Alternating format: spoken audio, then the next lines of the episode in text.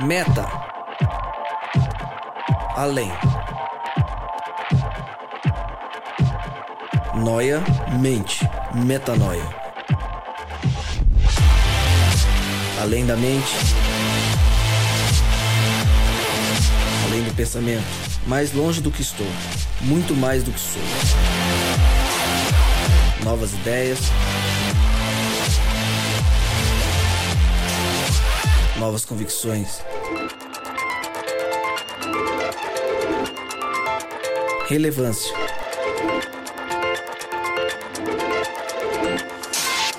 Plenitude. A busca pelo ideal.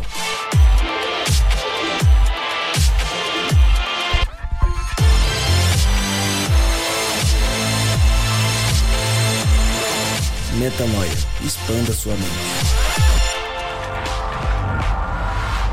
Está no ar mais um podcast Metanoia. Seja muito bem-vindo ao podcast Metanoia 111. Obrigado por ter dado play em mais esse episódio. Como eu sempre digo, meu nome é Lucas Vilches e estamos juntos nessa caminhada. Lembrando você que toda terça-feira um novo episódio é lançado e você pode acessar tudo, exatamente tudo que nós já fizemos lá no nosso site, portal metanoia.com.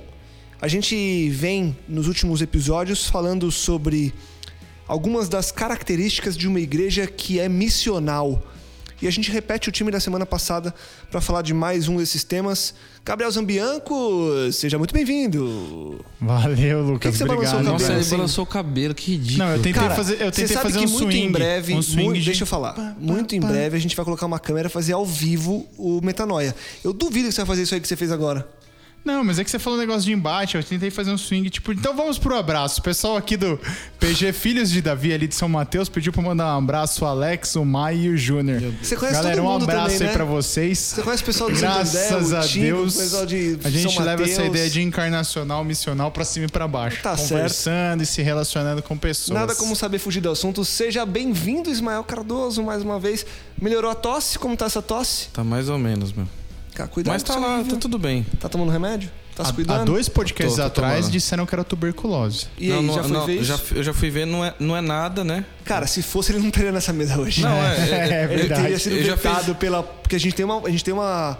Tem um todo pessoal o que controle faz de um, pragas. Não, tem um pessoal que quando a gente coloca o nome pra ser convidado, faz todo um exame médico, tem todo um processo. Ele Foi aí que começou o problema, Idoneidade, reputação. Tava tudo bem até isso aí. Até- aí descobriram, Aí né? descobriram que eu tenho um problema. Ou seja, mas não sabe o que é. Eu já fui, fiz todos os exames. O médico fala que eu não tenho nada, mas eu continuo tossindo. Ah, que bom. Que legal. Então, To- tosse pra lá. Rodrigo!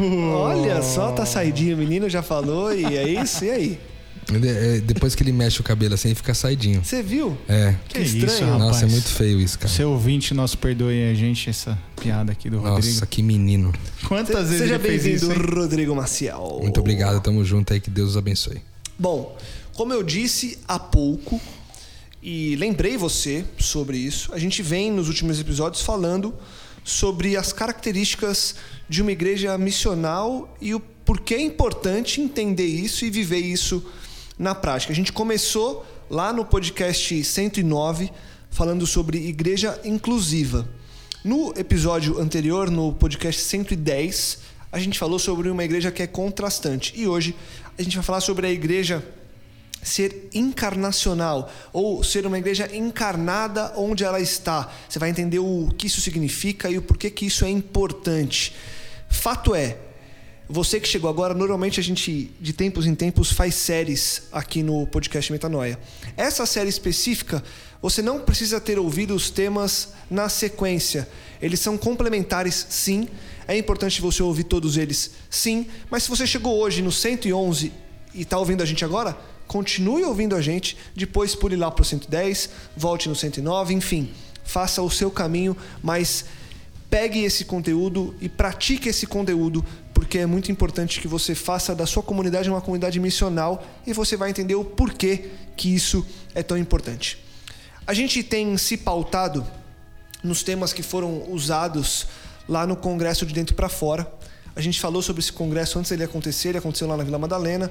Em breve, se Deus quiser, vai acontecer mais uma edição para que você possa participar e entender como viver essa vida de dentro para fora.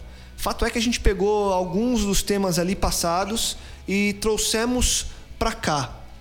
Como eu disse, a gente já falou de dois deles e hoje a gente vai falar desse terceiro. E quem falou sobre esse tema lá no congresso foi a Marcele Fradeschi, que já esteve com a gente aqui várias vezes. Grande Marcele, muito obrigado pelo que você falou lá e tenho certeza que vai ser uma bênção para quem, quem vai ouvir aqui agora, porque assim como foi no episódio passado, você vai primeiro ouvir o que a Marcele tem a dizer, a palestra dela, o conteúdo, coloque tudo na sua cabeça e aí, na volta, a gente traz a mesa aqui e conversamos para concluir esse tema. Certo? Marcele, é com você, querida. Voltamos em breve. Escute a Marcele e venha conversar conosco. Até já. O que, que exatamente dá origem né, a esse termo? Vamos à Bíblia e a gente encontra aí que o Verbo, a palavra, se fez carne, se tornou um ser humano e morou entre nós. Tem uma versão até que diz assim que ela se mudou para a vizinhança cheia de amor, cheia de verdade, cheia de graça. E nós vimos a revelação da natureza divina, natureza que ele recebeu como filho único do Pai. Aí em João 1,14, a gente tem uma pálida, né, para nossa mente limitada uma pálida noção do que realmente é o mistério e a magnitude daquele que foi o principal ato de Cristo, de, de Deus, né? De intervenção de Deus na história da redenção da humanidade. A encarnação. Ele se fez o quê? Um de nós. E nessa história da redenção, a gente percebe que a igreja ocupa um lugar importante, porque ela é a comunidade testemunha do propósito de Deus em Jesus Cristo, e o seu testemunho, ele não se dá apenas através de palavras. Ele é um testemunho essencialmente encarnacional. A encarnação de Deus em Jesus Cristo é que provê o porquê, o que e o como da missão dele que ele compartilha e estende à igreja.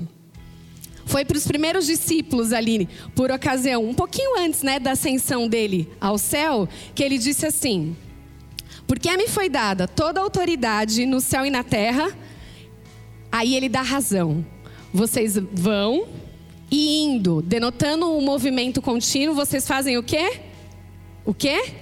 Discípulos. Vocês vão a fim de fazer discípulos. E aí vocês batizam em nome do Pai, do Filho, vocês ensinam e tenham a certeza, eu vou estar com vocês até o fim dos tempos. E como próprio, o como também é o próprio Cristo que diz também por, nessa mesma ocasião, antes dele ascender os céus. Ele disse assim: Como o Pai me enviou, eu envio vocês. E isso tem uma implicação forte, porque a forma que tomou o envio de Jesus por parte do Pai se constitui no modelo por meio do qual nós nos tornamos discípulos. Por isso é importante a gente olhar para o ministério encarnacional de Cristo através de algo que a gente vai chamar de eventos salvíficos e conseguir analisar e traçar um paralelo com o ministério encarnacional da igreja. E aqui a gente vai analisar agora, de forma bem rápida, três desses eventos salvíficos: a sua vida em ministério, a sua morte na cruz e a sua ressurreição. Cada um desses eventos, eles apontam para o meio pelo qual a igreja prolonga a missão de Jesus ao longo da história e também ela está, é, mostra a obra redentora de Cristo na situação atual, naquele contexto. Olha como isso é forte. A igreja prolonga a missão de Cristo durante a história, ao longo da história. E aí, analisando primeiro a vida e o ministério de Cristo e a igreja. A gente sabe da centralidade da cruz no processo da salvação. Só que o que dá validade de verdade à morte de Jesus na cruz como propiciação pelos nossos pecados foi o que? A vida dele, que demonstrou que ele, é, ele foi o que? O sacrifício perfeito cujo estilo de vida revelou a natureza divina de Deus, que é amor e deu as bases para que a gente entendesse o que significava de verdade amar a Deus sobre todas as coisas e ao próximo como a si mesmo. E por isso que a vida e o ministério de Cristo, eles constituem o modelo de vida e missão da igreja. O evangelho do reino, o amor, não sendo apenas pregado, mas sendo o quê? Vivido. E porque Jesus, quando a gente, a gente percebe, quando Jesus sai da tentação, é, da, dali do momento da tentação, né, que ele é levado ao deserto, ele chega na sinagoga e ele lê esse trecho aí, que é uma profecia de Isaías a respeito dele, e ele fala como que ele viveria. Ele fala: porque o Espírito está sobre mim, ele me ungiu para pregar boas novas aos pobres. Ele me enviou para proclamar liberdade aos cativos é, liberdade aos cativos, recuperação da vista aos cegos, para libertar os oprimidos e proclamar o ano da graça do Senhor. E aí Cristo diz para aquelas pessoas que estavam ali na sinagoga: e hoje essa profecia se cumpriu. O reino chegou. E a partir daquele momento ele começa a implantar o reino dele, fazendo com que as pessoas experimentassem o que é esse reino. E como que as pessoas experimentavam? Você está com fome? No meu reino não tem fome. Toma aqui os pães e os peixes e te alimenta. Você está coxo, você não pode andar? No meu reino não tem doença. Então levanta e anda. E é dessa maneira, nessa medida, que o ministério da igreja é a continuação do ministério de Jesus de Nazaré. Olha que coisa linda, olha que privilégio. A igreja, ela é chamada a tomar o lugar de Cristo numa comunidade específica. Fazendo o quê? Fazendo o que ele faria, indo onde ele iria e ensinando o que ele ensinaria. Outro aspecto que a gente vai a, analisar aí do, entre os eventos salvíficos é a cruz de Jesus e a igreja. A cruz ela representa o ponto culminante da entrega de Cristo em submissão à vontade de Deus. Deus se tornou pecado por nós, aquele que não tinha pecado, para que nele nós tornássemos justiça. Então a ligação entre a morte de Jesus Cristo na cruz, por um lado, e a apropriação né, da justiça de Deus pela fé, a justificação, é o que estabelece a missão da igreja dada pelo Cristo que em Coríntios a gente encontra que tudo provém de Deus e que Ele nos reconciliou consigo mesmo por meio de quem? De Cristo. E nos deu o quê? O ministério da reconciliação. E por isso nós nos tornamos o quê? Embaixadores de Cristo. Como se Deus estivesse fazendo o apelo dele por nosso intermédio. Olha que incrível é isso. Eu fico sempre arrepiada quando eu penso nisso. Porque a igreja é chamada para manifestar, tanto na sua vida como na sua proclamação, reconciliação com Deus de todas as coisas. Das pessoas com Ele, das pessoas umas com as outras, das pessoas consigo mesmas e das pessoas com a criação, aquilo que Ele fez. E esse exercício do Ministério da Reconciliação, ele tem um custo em termos de entrega sacrificial em favor do outro. O homem não veio para ser servido, mas para servir e dar sua vida em resgate de muitos. Então, a cruz representa o custo do discipulado. Quando Cristo diz assim: Você quer ser meu discípulo? O que você faz? Negue-se a si mesmo, toma a sua cruz e segue-me. Morre para o teu eu, a fim de gerar vida para o outro. Esse é o custo do discipulado. E o terceiro evento salvífico que a gente vai analisar aqui é a ressurreição de Jesus e a igreja. A realização do propósito de Deus para a vida e a missão da igreja contam com um recurso sem comparação. O mesmo poder que despertou o Cristo dentre os mortos, que Deus despertou o Cristo dentre os mortos, é o poder que ele oferece para a igreja. Paulo em Efésios 1, ele até comenta que e pede né, para Deus para que a igreja experimente a força grandiosa e eficaz desse poder. Nessa mesma ocasião em que Cristo dá a missão, que fala que como ele enviou, como ele foi enviado, ele envia, ele fala: Eu vou deixar com vocês o quê? O consolador, um conselheiro. E esse consolador, o conselheiro, o mundo não pode recebê-lo porque não vê e não conhece. Mas vocês o conhecem, e mais do que isso, ele vive com vocês e ele vive em vocês. Por isso, a gente entende que a igreja, que é um agrupamento de pessoas chamado para fora, a fim de fazer exatamente o que Cristo fazia, só o é por causa da atuação do Espírito por intermédio dela. Pelo poder desse Espírito por intermédio dela. Que utiliza os dons e os ministérios que Deus deu a cada um de nós para capacitar essa igreja para ser agente e gestora de mudanças nesse mundo, refletindo o propósito de Deus para a vida humana e para toda a criação para o cumprimento da sua vocação de, como, de colaboradores do reino de Deus, de embaixadores do reino de Deus, até que ele volte. Há diferentes tipos de dons, mas o Espírito é o mesmo. Há diferentes tipos de ministério, mas o Senhor é o mesmo. Também há diferentes tipos de atuação, mas é o mesmo Deus que efetua tudo em todos. Por isso, gente, a igreja é a única instituição capaz de ministrar, de ministrar, as necessidades integrais do homem. Todas as necessidades do homem. Então, é fundamental para a igreja cumprir sua função que ela entenda que ela é testemunha de Cristo como corpo dele e compreenda que ela é uma comunidade de dons que se complementam entre si e de forma igual, igualmente assim, para o bem comum da sociedade. Isso é muito importante a gente compreender. A igreja missional, ela tem que se ver como uma comunidade que serve, uma contracultura para o bem comum, o bem coletivo. A igreja não pode ser uma associação ou clube que vive e usa os seus dons e os seus ministérios para si mesmo.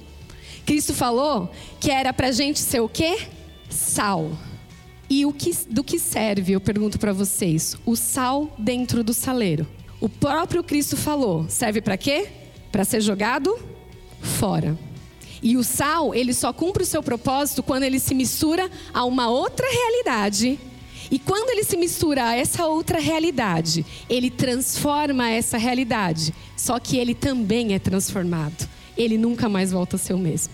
Os vizinhos, eles têm que ver a igreja como uma sociedade que serve e que de modelo, de, de, maneira né, sacrificial, ela dedica seu tempo, os seus talentos e os seus recursos para o bem comum da cidade.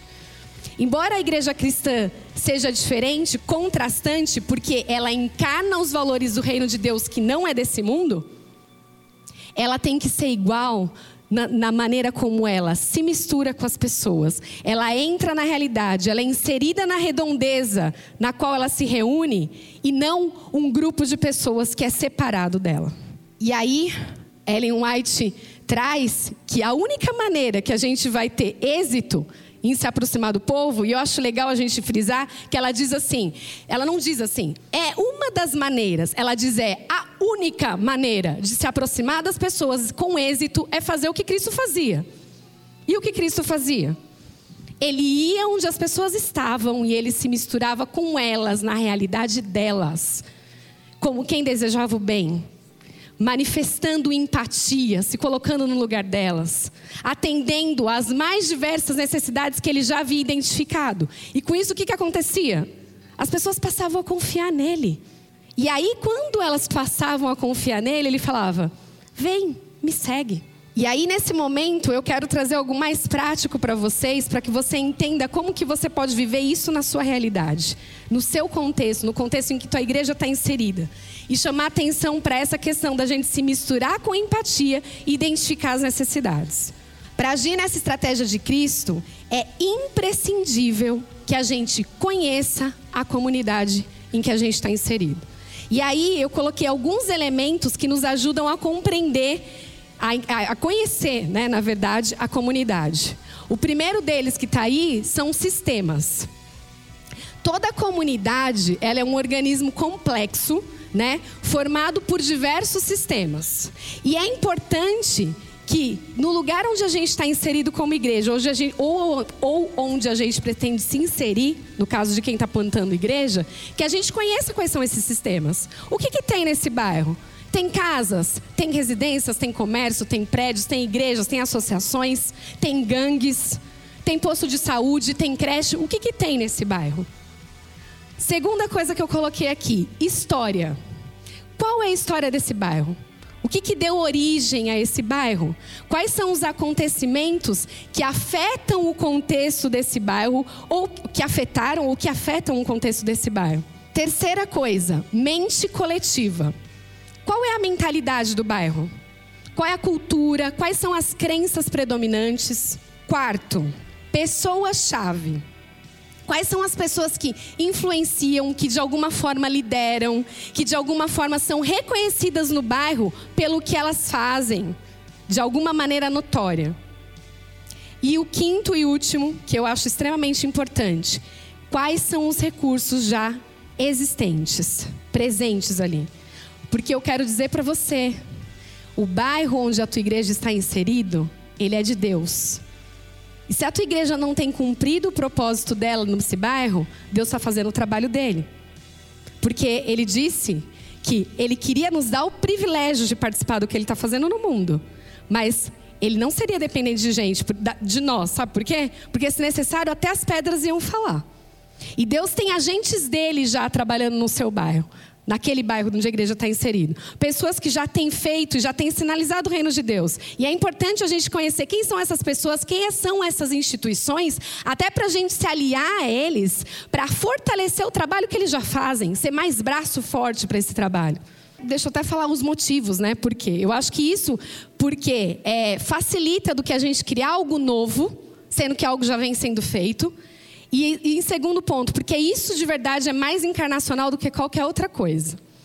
E aí eu queria contar para vocês agora uma, é, um exemplo, contar um exemplo do que a gente, do que aconteceu com a Cia da Vila esse ano. Já faz um tempo que me incomoda o fato das igrejas se refugiarem no carnaval. Porque Cristo falou que é para a gente ser luz, né? Luz que ilumina a escuridão das pessoas. Aí, na festa da carne, a igreja, de uma forma, se retira e se, e se ausenta da, do propósito dela de iluminar. E aí, no final do ano passado, a gente trouxe um desafio para a da Vila. Ao invés de fugir nesse carnaval, pessoal, nós vamos servir. Então, nós não vamos ter acampamento de carnaval, retiro, não vai ter nada disso. A gente vai servir. De vez a gente é, se separar das pessoas, a gente vai se misturar a elas e procurar atender as necessidades. E aí lançamos o desafio, não, saberi, não sabíamos quantos topariam de verdade, mas a gente começou a pensar com a nossa mente que é meio arrogante, o que, que as pessoas precisavam, como se a gente, sem conversar com as pessoas, pudesse saber. E aí vieram muitas ideias, porque, gente, o povo de Deus é muito criativo, vamos combinar, né? Nós somos muito criativos. E aí começaram, por conta de uma ação que a gente já tinha, do, A Gente Cuida de distribuição de água na balada, vamos distribuir água, né? O pessoal ingere muito álcool nessa época. Aí é importante a gente passar informação para eles de estar tá se mantendo hidratado. Vamos oferecer a nossa casa para que os pessoal, para que seja meio que um refúgio no meio do carnaval. As pessoas possam vir aqui, comer frutas, de repente dar uma descansada, ter os nossos profissionais de saúde dando um atendimento. Só que, por já estarmos há um tempo no bairro da Vila Madalena, a gente já tinha entendido que a Vila Madalena tinha, tinha alguns sistemas, porque nós passamos um ano nos reunindo na praça, nós não tínhamos um prédio, a Cia da Vila.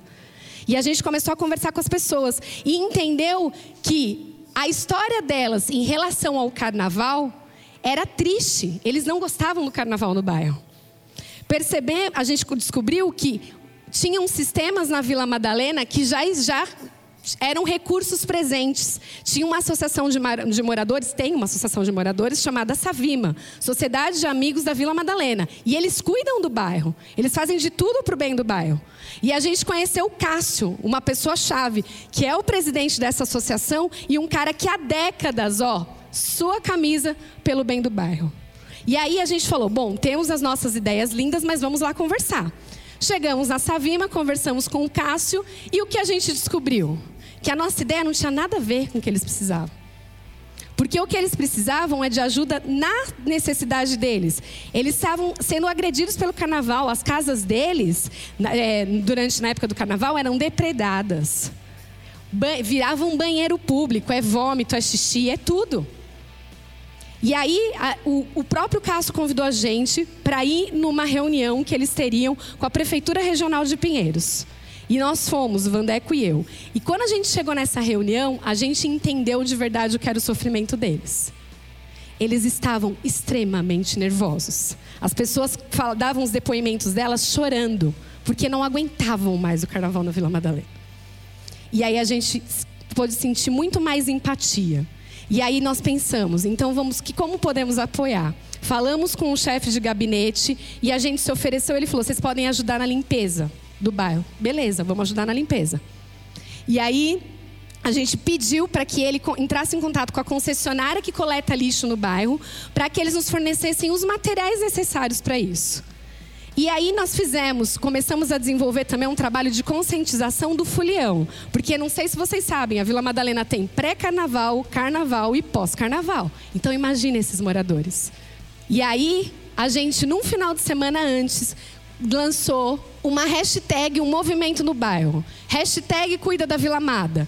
E nós fomos às ruas conversar com os foliões e conscientizá-los de que se eles gostavam de estar na Vila Madalena, eles precisavam fazer o quê? Cuidar da Vila Madalena. Então a gente convidava eles, se juntem a nós. Ajuda a cuidar da Vila Madalena. E assim, a gente passou quatro dias do carnaval limpando as ruas. E eu quero contar para vocês um detalhe que aconteceu. A gente tinha pedido material e cobrando o chefe de gabinete para saber se ia receber esse material. Quando chegou na sexta-feira, antes do carnaval, ele me manda um e-mail: Marcele, a concessionária não vai poder emprestar o material para vocês. Já era quase na hora do almoço. Eles deslocaram todo o material de limpeza para o sambódromo.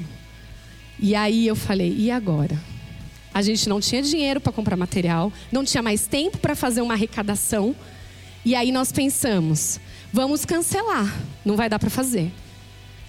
Mas o Espírito moveu o nosso coração e nós falamos, ele chamou a gente para estar tá aqui, então a gente vai fazer. E aí nós mandamos um vídeo para a Cia da Vila no WhatsApp falando, deu ruim, não tem material mais para gente. Só que não é por isso que a gente vai deixar de atuar na necessidade deles. Então a gente quer convidar você a trazer aquilo que você tem na tua casa de material de limpeza e vir limpar as ruas da Vila Madalena. E eu lembro como se fosse hoje, eu até fico emocionada porque a cena me vem à mente. Eu estava na porta da Cia da Vila e eu comecei a ver as pessoas chegando, cada uma de um canto. Metrô, do ponto de ônibus, da, do, dos carros, com as suas vassouras, com seus rodos. Um chegava para mim e falava: Marcele, eu trouxe gordurinha para lavar a calçada. Eu nem sabia o que era gordurinha. Eu trouxe desinfetante para lavar a calçada. E eu falava: Meu Deus, eu nunca tinha pensado em trazer esse tipo de coisa. E aí a gente viu que aquilo que Deus prepara é muito melhor do que a gente pode planejar. E foi a coisa mais linda ver essa comunidade aqui, ó. Quatro dias varrendo a rua, num sol muito, muito escaldante. E as pessoas vendo a comunidade na rua limpando o espaço delas, elas agradeciam e não só agradeciam, elas se juntavam a nós para ajudar na limpeza. Então, comerciante, morador começou a ajudar a gente na limpeza. E até hoje, às vezes, a gente encontra pessoas na rua que lembram disso, que a gente limpou as ruas deles. Eu quero dizer para você que existe uma importância e um peso muito grande nas ações que a gente faz corporativamente, porque elas realmente demonstram esse bem comum na sociedade. Mas nada supera o envolvimento pessoal com alguém. Conhecer a pessoa, cuidar do indivíduo. É assim que dá, se dá realmente o processo de discipulado. É eu trazer a pessoa para a minha vida e entrar na vida dela. E aí, não como uma receita de bolo, tá? Porque é, as pessoas são diversas, cada indivíduo é um universo, não dá para a gente dar uma receita. Mas eu queria trazer quatro aspectos para vocês que também são práticos e que eu acho que são importantes para a gente considerar no processo de cuidado e envolvimento com as pessoas. O primeiro é assistência.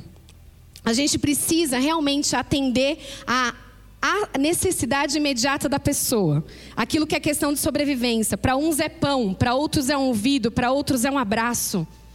Você nunca vai saber, só entrando na vida dela e conhecendo. Depois a gente precisa passar para um próximo passo, que é de reconstrução. Ajudar essa pessoa a melhorar a realidade dela, a tornar-se melhor, a ser mais semelhante a Cristo. Depois tem um outro passo, um terceiro, que é de desenvolvimento. Fortalecê-la e ajudá-la a também se ajudar, né? A agir em seu próprio favor.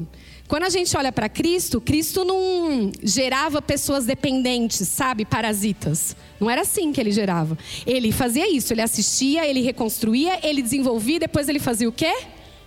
Enviava enviava. E assim a gente desperta também o interesse nas pessoas em multiplicar. Incentiva que que aquilo que elas receberam, elas façam com outro. Porque também, quando eu cuido de alguém, as minhas próprias carências são supridas. E eu nem sei como se dá esse processo, porque isso acontece muito comigo. Muito comigo. É um processo que não dá para explicar, é sobrenatural.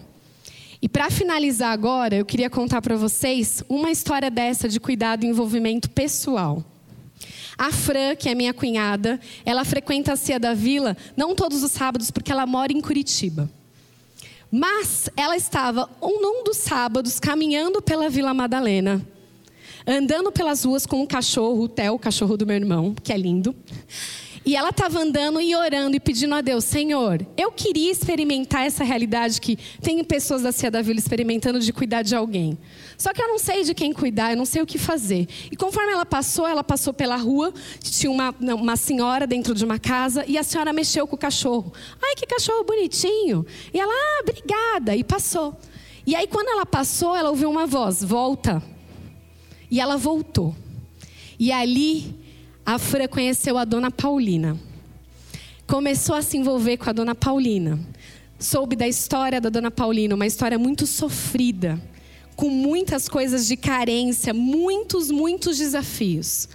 E a Fran foi sábado a sábado que ela estava na Cia da Vila, chegava o momento de misturação, a Fran corria lá para a casa da dona Paulina e ficava com ela. Num dia, e a dona Paulina conversava com ela horas, a Fran às vezes chegava depois do almoço.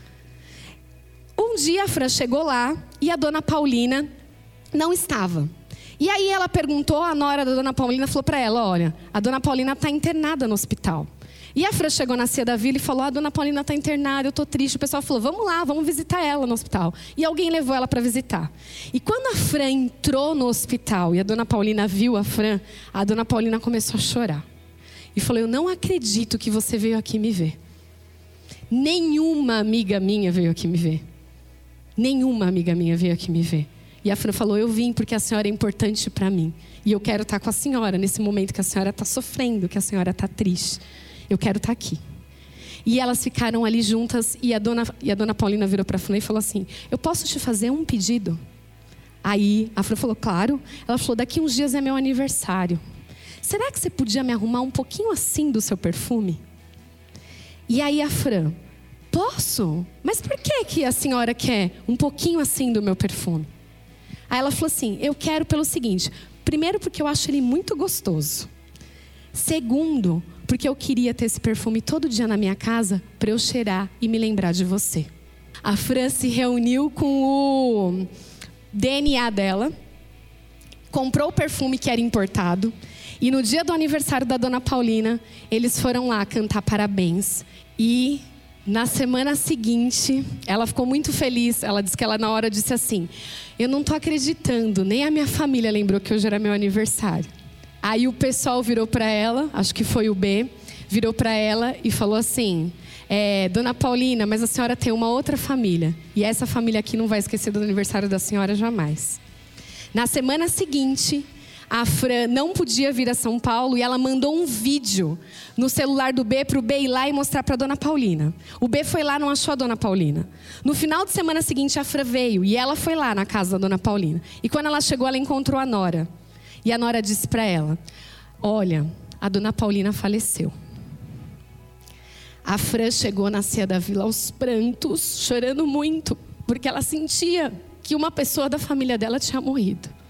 A dor dela era essa, de alguém que perdeu um ente querido, e ela perdeu mesmo.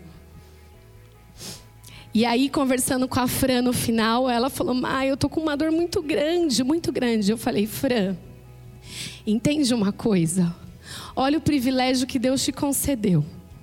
Ele te deu a chance de mostrar o amor dele para alguém que estava precisando de amor nos últimos momentos da história dessa pessoa. E essa pessoa teve a chance de morrer sentindo o perfume de Cristo. Eu queria ler para vocês, para terminar, um poema chinês que eu achei incrível e para mim ele resume o que é a igreja encarnacional. Vá às pessoas, viva entre elas, aprenda com elas, ame-as. Comece com o que elas sabem, construa o que elas têm. Ao trabalho ser feito, o povo todo vai dizer: fomos nós que fizemos. Que Deus nos abençoe para que a gente seja de verdade encarnacional nos nossos contextos. Obrigado. Legal. Valeu, Marcele. Que Deus seja louvado por meio do que você falou, por meio do que você tem falado, Brasil afora aí. E que a gente possa ser essa igreja encarnada, essa igreja que vai para um lugar e impacta esse lugar e vive de forma realmente relevante, levando o evangelho e levando a palavra de Deus como ele sonhou que a gente levasse. E eu tenho algumas perguntas para vocês sobre esse tema que a Marcele trouxe. E aí a primeira é fácil, eu vou fazer pro Gabriel Zambianco. Oh, ainda bem. Manda ver. Gabriel, se Cristo, como a Marcele disse na palestra, me envia como Deus enviou ele, então eu, agora enviado, tenho a natureza de um pequeno Cristo? Opa, com certeza, né? É, acho que a gente parte, tem que partir dessa premissa, né? Essa encarnação de Cristo, essa responsabilidade, esse privilégio, esse prazer. Da mesma forma como Cristo ele teve a oportunidade de sair reconciliando pessoas. Obviamente que ele se fez pecado para que gerasse justiça através de sua morte e tudo mais. A gente consegue, da mesma forma, remetendo ao que Cristo já fez, reconciliar pessoas com elas, com as, pró com as pessoas próximas, com a natureza e principalmente com Deus. Então, acho que se a gente não parte dessa premissa de que agora somos pequenos Cristos que buscam se assemelhar a ele e, de uma forma encarnacional, sair da, iner sair da inércia e levar essa reconciliação a outras pessoas, e aí fazendo a diferença, contrastando, como a gente já falou aqui, é, então não tem muita motivação, né? Eu acho uhum, que com certeza uhum. essa é a premissa básica, Lucas. Tá. Rô, a gente vive uma, uma cultura, principalmente dentro do do Adventismo. Lembrando que, com certeza, você que está ouvindo a gente conhece alguém que não é da mesma religião que você. Nós conhecemos várias pessoas e tem muita gente que escuta a gente que não é. E isso pode se replicar em várias dessas das religiões. Eu estou usando aqui a nossa cultura mais próxima porque é o que a gente vê mais próximo, a gente viu no decorrer da nossa vida, uma coisa mais é, perto da gente, então a gente fica um pouco mais à vontade para falar com um pouco de propriedade. A gente vê nessa cultura uma coisa um pouco mais tradicional. Uma cultura que, quando sai para o bairro onde a igreja está, por exemplo, é, acaba ficando mais preocupada em entregar um panfleto, um livro, em oferecer um estudo. Não que haja problema na ação específica. Talvez haja um problema, e aí eu estou colocando a minha opinião, a opinião do Lucas, ok? É, o problema na não continuação disso, no não cuidado disso porque isso, por isso só, talvez não cumpra o propósito que a gente vem falando dessa igreja missional e talvez não seja esse o ponto de ser encarnacional, encarnada. Para essa comunidade, independentemente da religião, eu usei a nossa só para pontuar, como eu disse agora, que é mais tradicional, que se preocupa com essas coisas quase que burocráticas, sabe? Quase que cumprindo checklists. Como fazer para virar a chave e começar a viver como a Marcele falou, com essa coisa de se envolver com o bairro, de cuidar das pessoas, de realmente se transformar em parte da família de quem está morando ao seu lado, literalmente. Olha, eu diria para você, Lucas, que é muito difícil uma comunidade é, engessada burocratizada e extremamente institucionalizada, virar essa chave como igreja num todo. É muito difícil.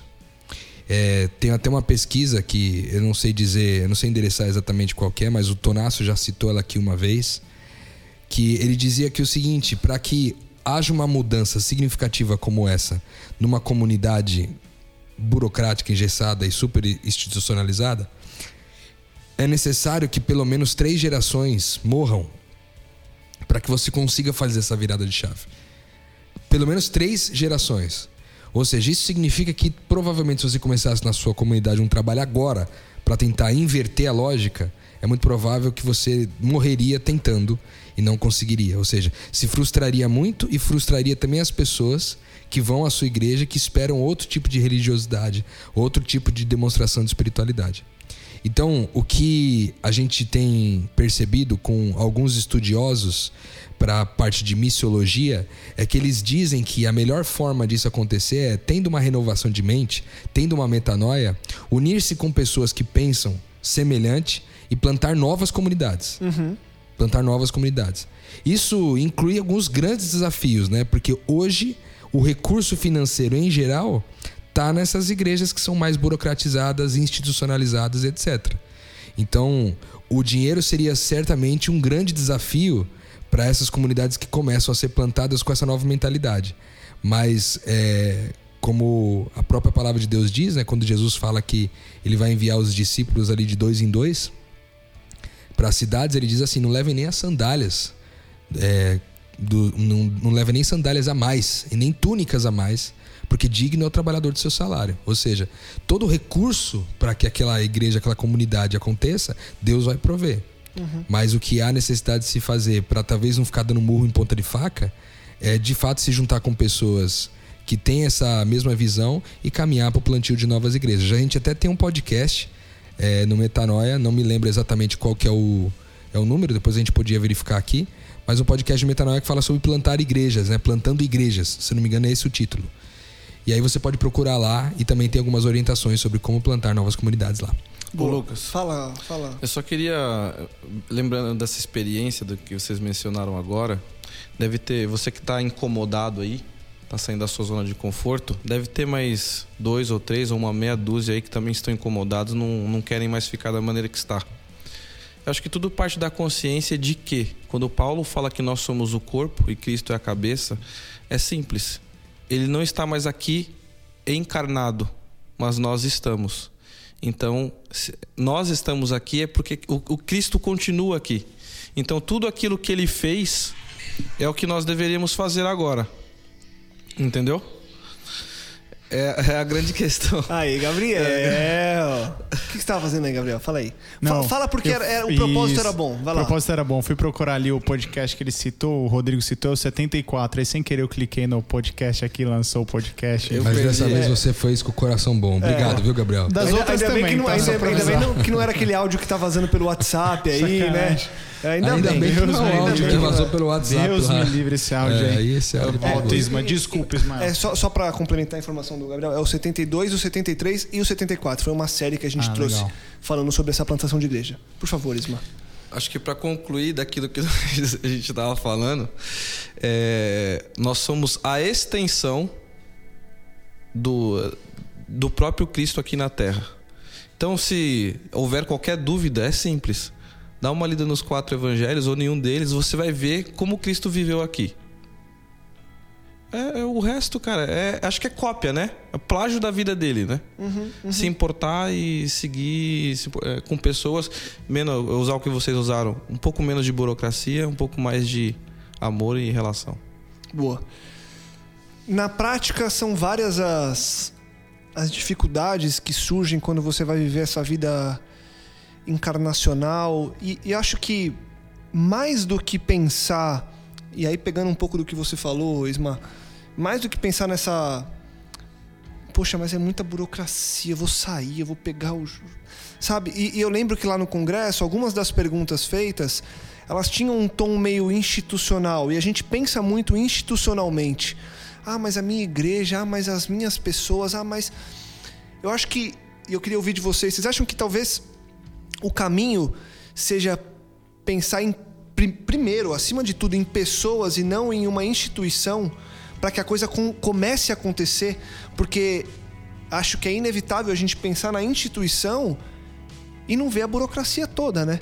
Então, para ir para a prática desse discurso todo que a gente está falando, do que a Marcele trouxe, do que a gente conversou agora nesses poucos minutos que a gente teve agora, acho que vale muito a pena é, deixar para as pessoas, e eu queria ouvir de vocês isso, se é isso mesmo, que o que importa é eu estar com as pessoas que querem fazer e viver essa vida, essa cópia do Cristo e não ficar colocando obstáculos porque não, porque isso, porque não, porque não tal pessoa, porque o líder não sei. É fazer a vida de Cristo como ela era, é no chão da vida, é o tempo todo, é agora, é o é já. Não dá para ficar colocando essas burocracias, esses obstáculos, é por aí, né? É, o texto bíblico diz que nós somos ovelhas de um só pastor. Ou seja, só há um líder para a igreja de Jesus, que é o próprio Cristo. Né? Então, todas as outras lideranças são lideranças de questão de ordem, não de questão de natureza. A, a- a liderança de questão de natureza é o próprio Cristo. Então, é, como que a gente consegue viver isso? Eu acho que existe uma tensão, e talvez es- é, os dois lados dessa tensão seja, de um lado, a operação, ou seja, como tudo funciona, os métodos, os ritos, as rotinas, os encontros, etc. Isso é tudo operação. E de um outro lado, relação. De um lado, operação, você tem quantidade, você tem número, você tem metas, você tem uma série de coisas que acompanham a operação. Enquanto de um outro lado não há esses tipos de controles. E talvez é, os, as características necessárias sejam outras: amor, paciência, bondade, benignidade. E assim vai, entende? então existe uma tensão entre é, realizar uma operação e dedicar-se a uma relação. Quando eu me dedico à relação a despeito da operação, eu estou sendo mais relacional e há mais oportunidades de representar quem Deus é. Agora, isso numericamente é diferente, entendeu? Por quê? Porque eu não consigo alcançar como uma igreja mil pessoas. Eu consigo alcançar talvez três, cinco, dez, vai com muito esforço. No mês eu consigo alcançar dez pessoas, entendeu? Então, é, não dá para pensar com aquela cabeça norte-americana de grandes números, grandes metas, grandes quantidades, grandes encontros, grandes eventos, grandes celebrações, grandes orçamentos, grandes telões, grandes bandas, grandes despesas, grandes passagens aéreas e assim vai. Você dedicar-se a isso é necessariamente abdicar da relação.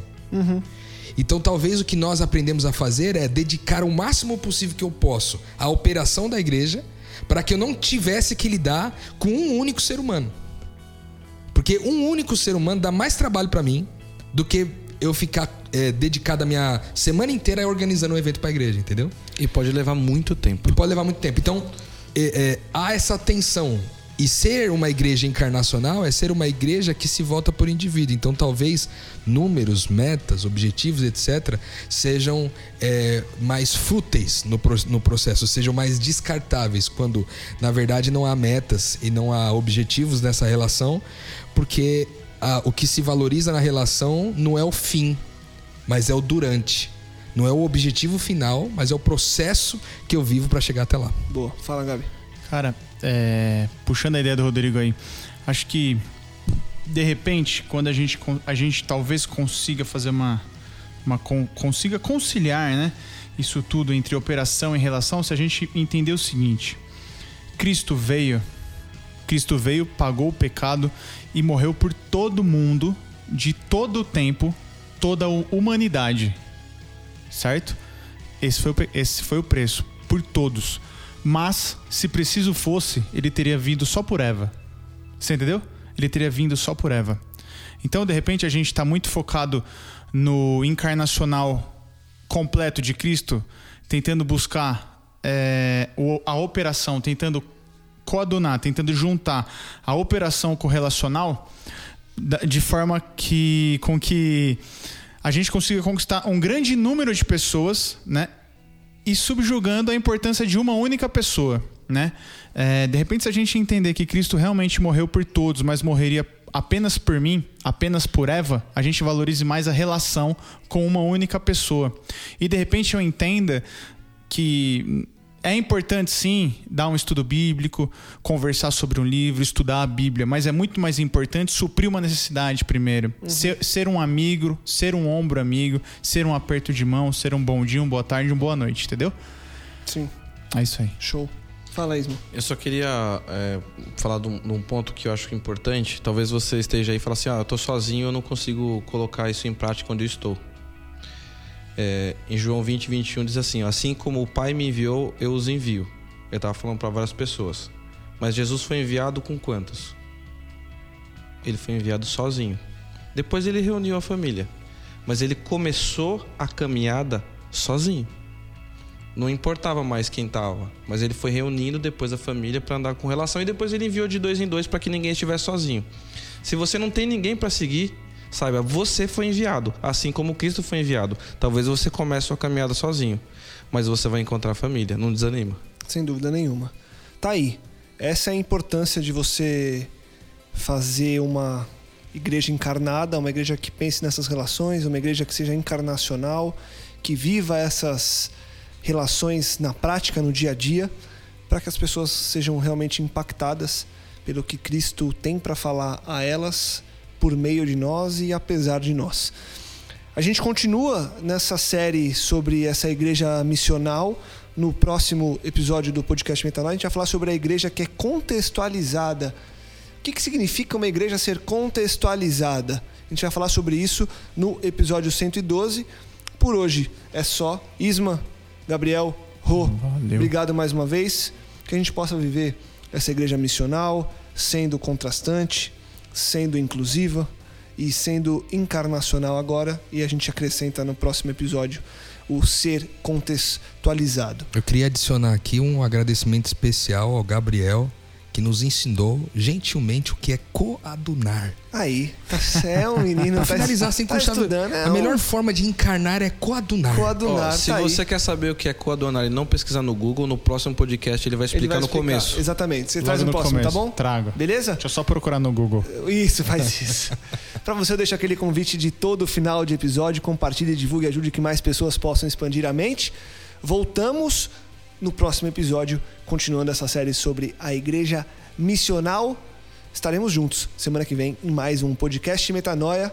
Metanoia, expanda a sua mente.